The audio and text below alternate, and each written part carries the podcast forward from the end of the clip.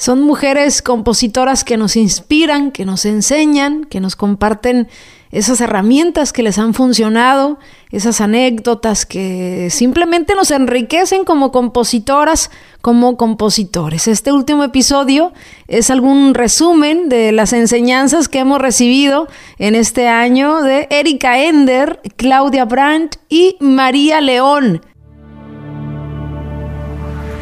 Estás a punto de entrar al mundo de las compositoras. Una voz que somos todas, las compositoras. Una tremenda compositora, Claudia Branch, que estuvo este año con nosotros en las compositoras y que compartió eh, grandes ¿no? enseñanzas, anécdotas y bueno, aquí te comparto alguna enseñanza sobre todo de cómo se ha mantenido vigente después de 30 años de carrera como compositora eh, siendo grabada por los más grandes dentro del pop latino, incluso también incursionando en varios géneros. Eso precisamente de abrirte a otros géneros, según Claudia, es lo que la ha mantenido de alguna manera dentro de, esta vigencia. Sí, es, es, es todo un, un, challenge y un desafío encontrarle la vuelta, ¿no? Para, para seguir a través, de, a través de los años con los diferentes géneros que van de alguna manera gobernando los charts y, de alguna manera te, limitan, si, si, es que te dedicaste a un género en particular toda la vida, eh, que no es mi caso porque yo siempre me abría a hacer otras cosas, eh, pero en los últimos años sobre todo ha sido más interesante eh, pasar del urbano a hacer algo totalmente distinto.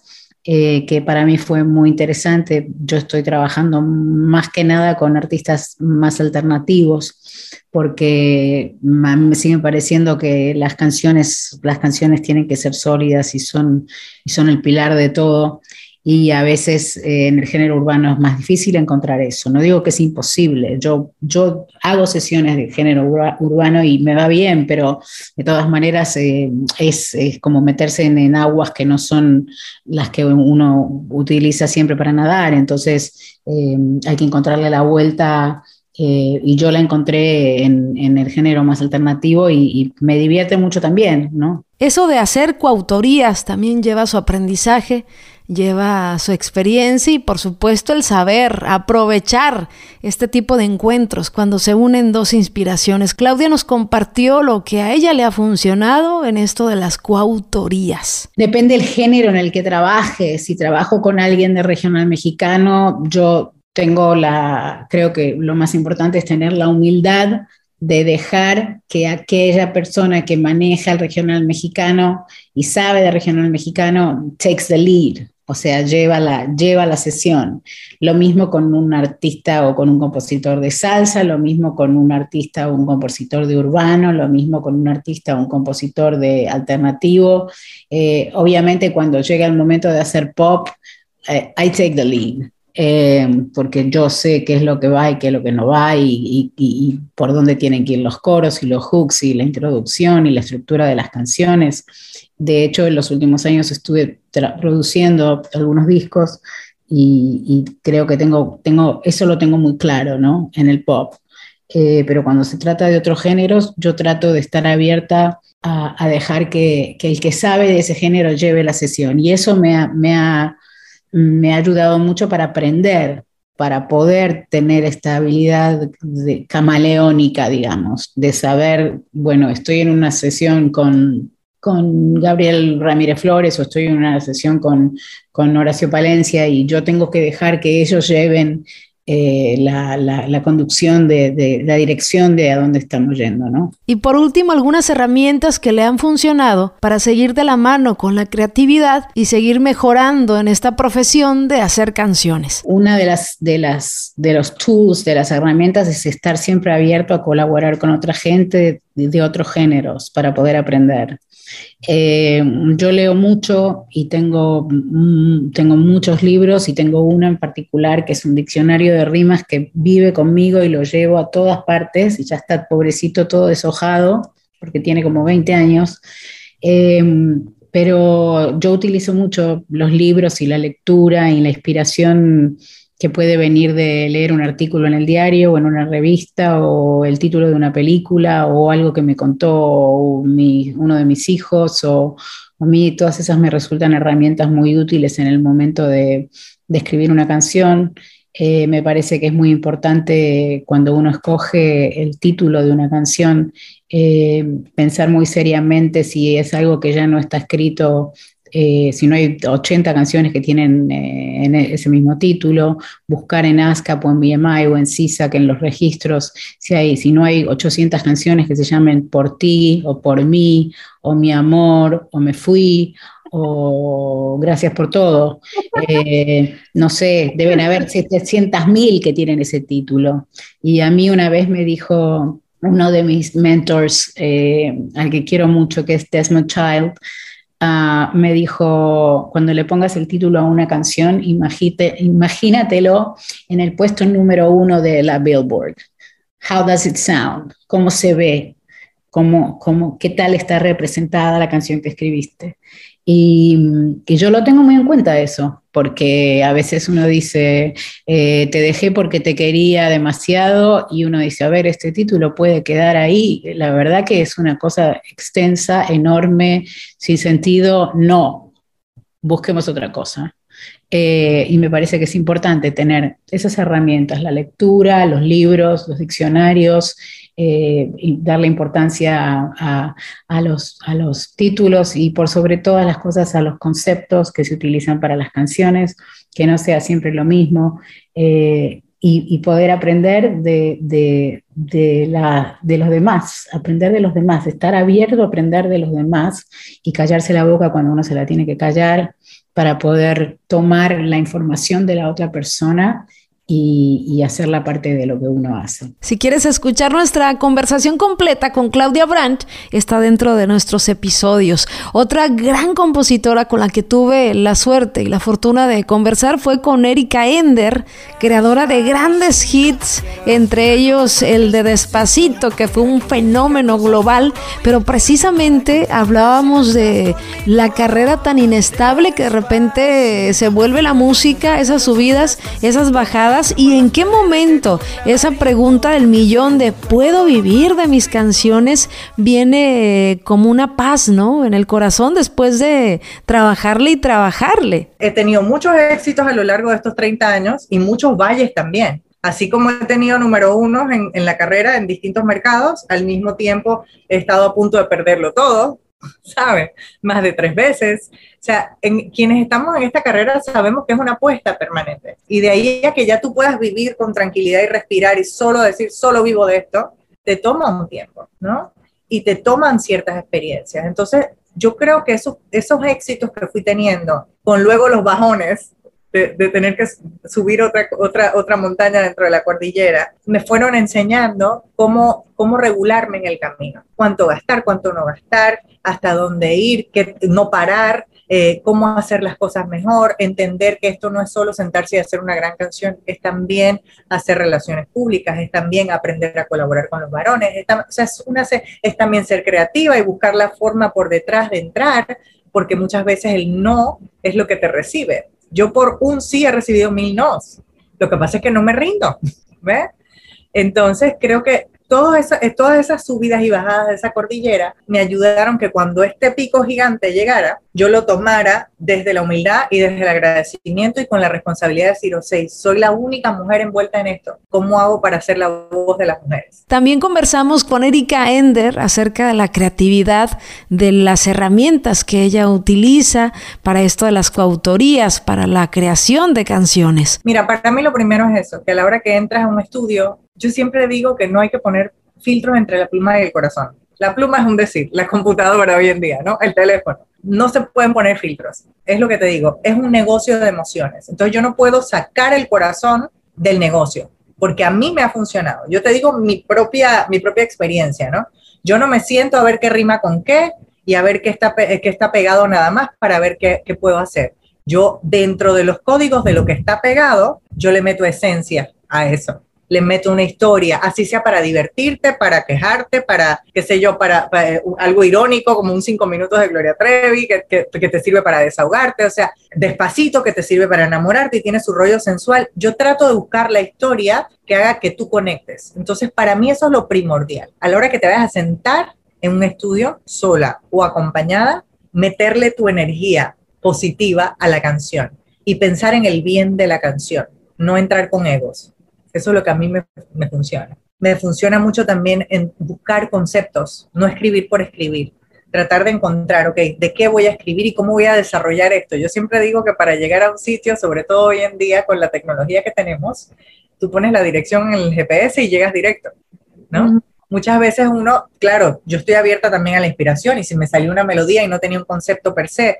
pero organizar la creatividad te ayuda mucho a vivir de esta profesión porque muchas veces la gente dice, es que no estoy inspirada, es que no sé qué hacer, es que no me nace. Hay que organizarse, observa, lee. Mientras más leas, mejor vas a escribir. Escucha.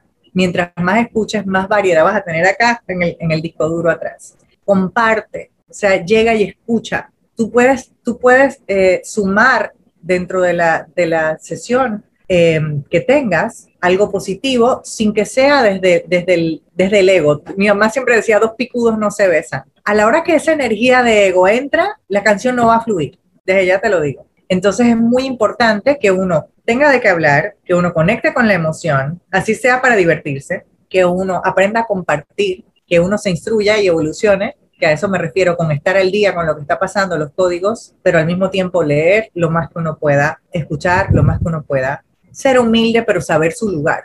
¿A qué me refiero con esto? La humildad te va abriendo puertas, pero hay una diferencia entre la humildad y la falta de dignidad. No es que te pise nadie, es que tú con una sonrisa sepas cómo entrar al vínculo. Esto es relaciones públicas, hacer el esfuerzo de llegar a los eventos, o hacer el esfuerzo de... Hoy en día hay muchas cosas en la, eh, tecnológicamente por las redes sociales que fueron ventajas que yo no tuve.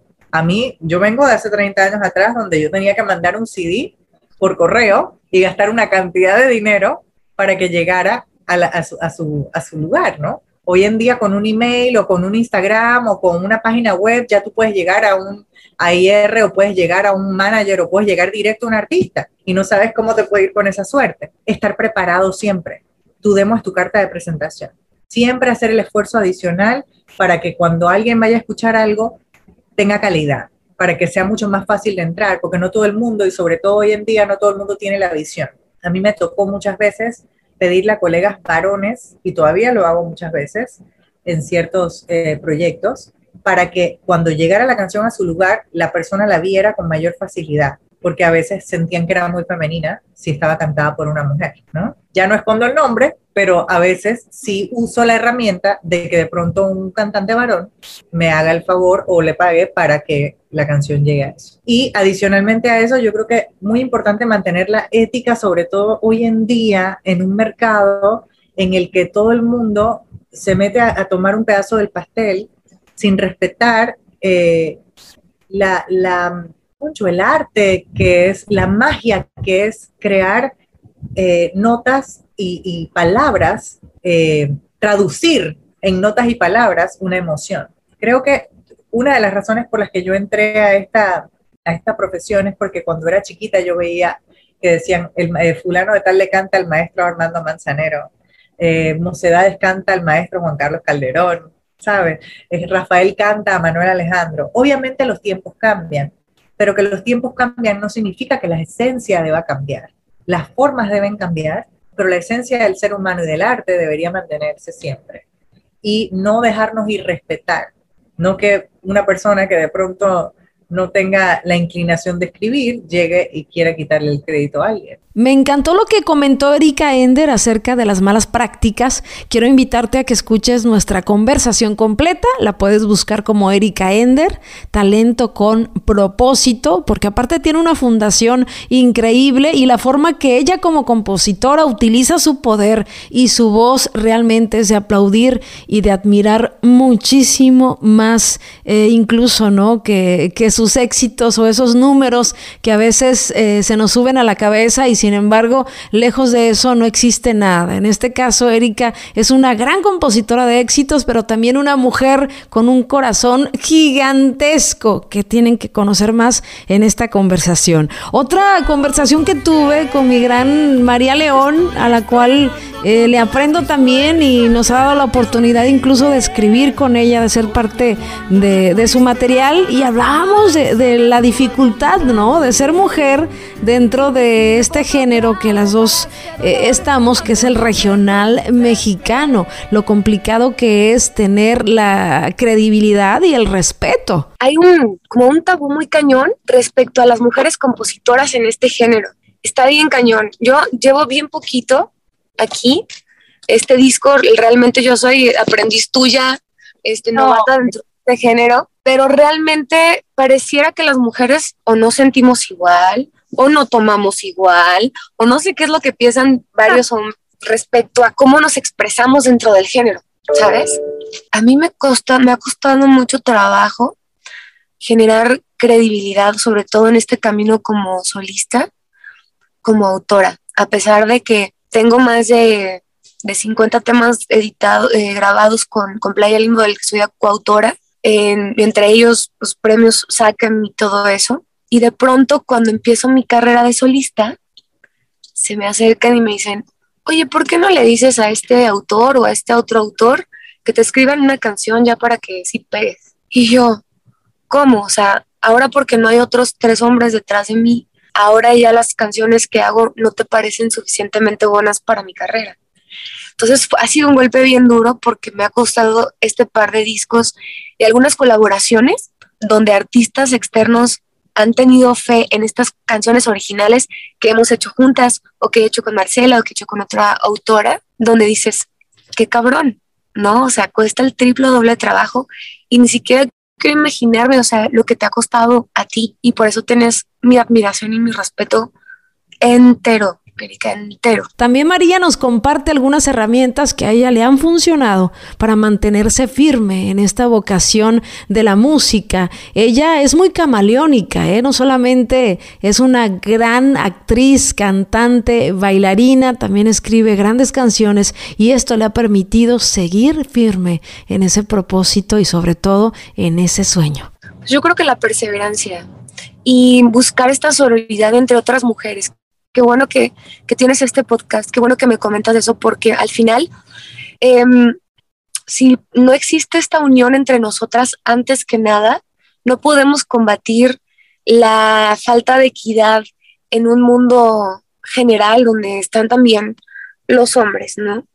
Pero sí ha sido muy importante, por ejemplo, ahora que nos hemos sumado Marcela de la Garza, que vino Gloria Trevi dijo yo te apoyo, que vino Yuri dijo yo te apoyo, La Josa yo te apoyo. Este tipo de cosas, a mí como autora y como artista y como cantante, Dios de mi vida, o sea, aparte de una lección de humildad y generosidad, también a mí me abraza el decir, mi barrio femenino me respalda, ¿no?